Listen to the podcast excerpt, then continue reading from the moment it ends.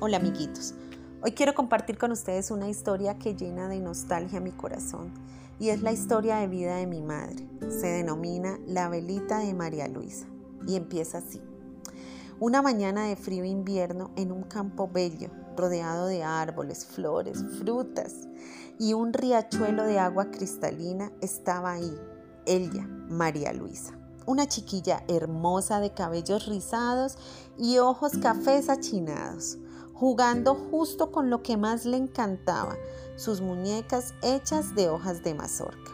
De repente, un hombre vendedor de repuestos para ollas, muy alto, guapo y elegante, acompañado de una bella mujer, se acercó al jardín.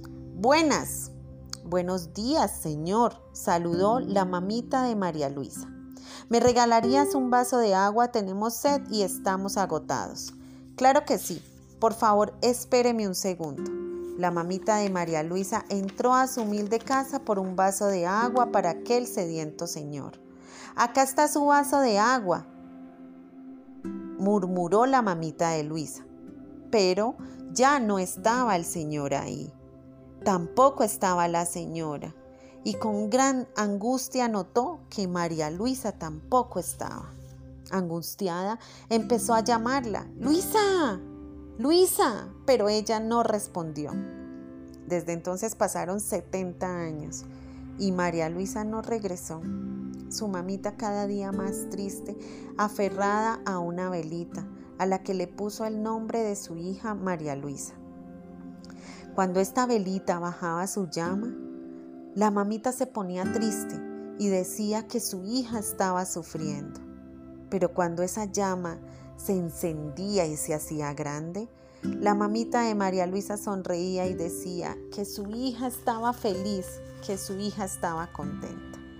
Así pasaban los días, orando y observando la velita para ver cómo estaba su hija, pero sobre todo soñando con su reencuentro, soñando con volver a ver a María Luisa.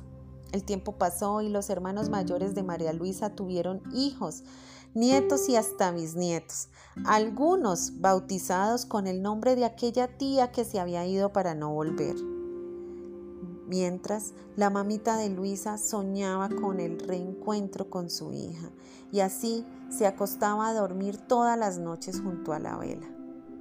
Una noche, soñando con el reencuentro con su hija en la eternidad, la mamita de María Luisa cerró sus ojos y no los volvió a abrir nunca más, y la velita también se apagó.